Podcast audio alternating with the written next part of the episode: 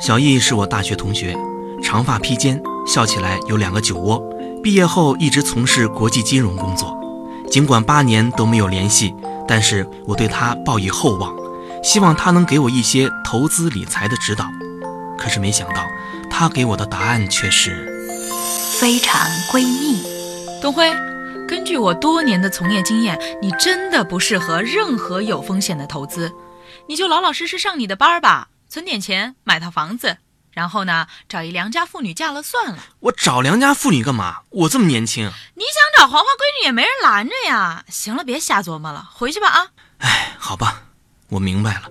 哎，还有一件事儿，这些年我一直想问你啊。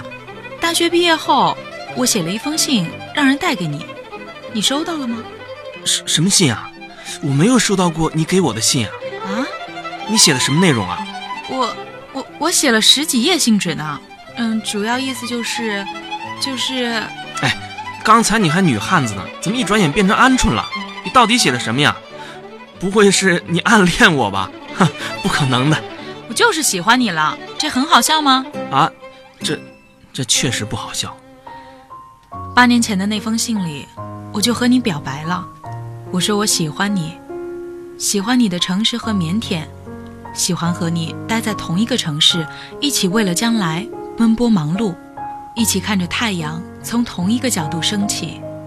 我喜欢默默的被你注视着，默默的注视着你。我渴望深深的被你爱着，深深的爱着你。我要你给我一个答复。我还约了你当天晚上八点在中心公园门口见面。结果，下了一夜的大雨，我就这么在雨里傻傻的站着。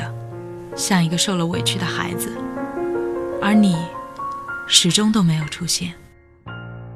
说实话，我真的很感动。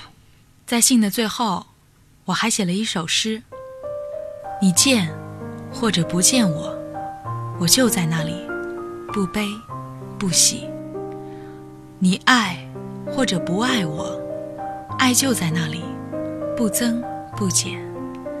来我的怀里，或者让我住进你的心里。默然，相爱，寂静，欢喜。这首诗是你写的，我怎么听着这么耳熟呢？是我，我我引用的，但是这首诗是我内心的真实写照啊。那那这封信你到底叫谁带给我的呀？小静啊。啊？这真是一个不眠之夜，我想。小易也和我一样无法入眠吧？或许在恍惚之间，我们又重回到了八年前的那个雨夜。或许那个男生应该陪她一起淋雨，然后一起陪她看着太阳从同一个角度升起。